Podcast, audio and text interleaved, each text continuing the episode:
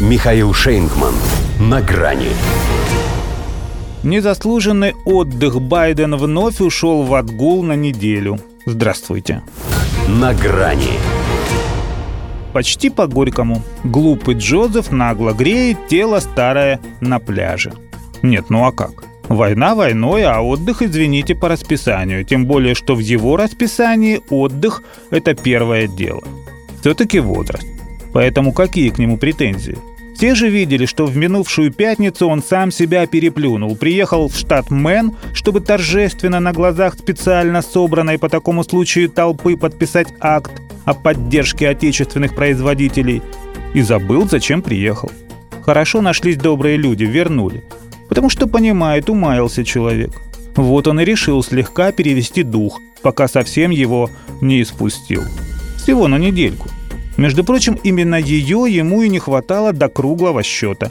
Он же после инаугурации был в отпуске всего каких-то 358 дней. Теперь же получится полноценный круглый год. И пусть сограждане скажут спасибо, что не високосны. Если уж им не хватает воспитания, чтобы поблагодарить его за то, что не для одного себя старается и потеет под знойным солнцем на пляже Делавера. Ведь пока он отдыхает от дел, Вся страна отдыхает от него. Очевидно же, что чем дальше он от Белого дома, тем ей должно быть спокойней. А то куда это годится, если в кои-то веки их, наш сукин сын, не где-то там в Банановой республике, а в самих Соединенных Штатах.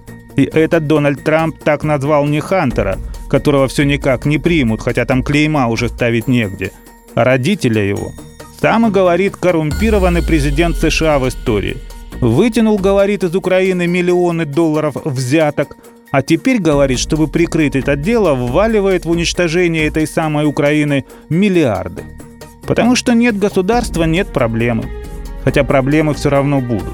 Республиканцы Палаты представителей собираются осенью начать процедуру импичмента, чтобы, пользуясь предоставляемыми ею правами и полномочиями, выведать все, что касается семейной коррупции Байденов – Впрочем, и того, что известно, хватило бы, чтобы любого другого заставить пойти на сделку со следствием. Однако Джо идет на пляж. И ко всему прочему, самим фактом своего очередного внеочередного отпуска рушит, казалось, тщательно выстроенную его предвыборным штабом пропагандистскую конструкцию. Это же там решили навязать электорату мысль о том, что он незаменимый. Даже экономику переименовали в байденомику – а какой он незаменимый, если еще неделю можно обойтись и без него? Таких незаменимых наш Козьма Прутков, например, уподоблял пальцу, помещенному в стакан с водой. Вытащи его. Что был, что не был. Прав классик. Не учитывал только того, что вода после этого становится, ну, совсем непригодной к употреблению. Да и палец обмоченным. Может, потому он и отдыхает так часто на море, что здесь это выглядит естественно. Свидания. На грани с Михаилом Шейнгманом.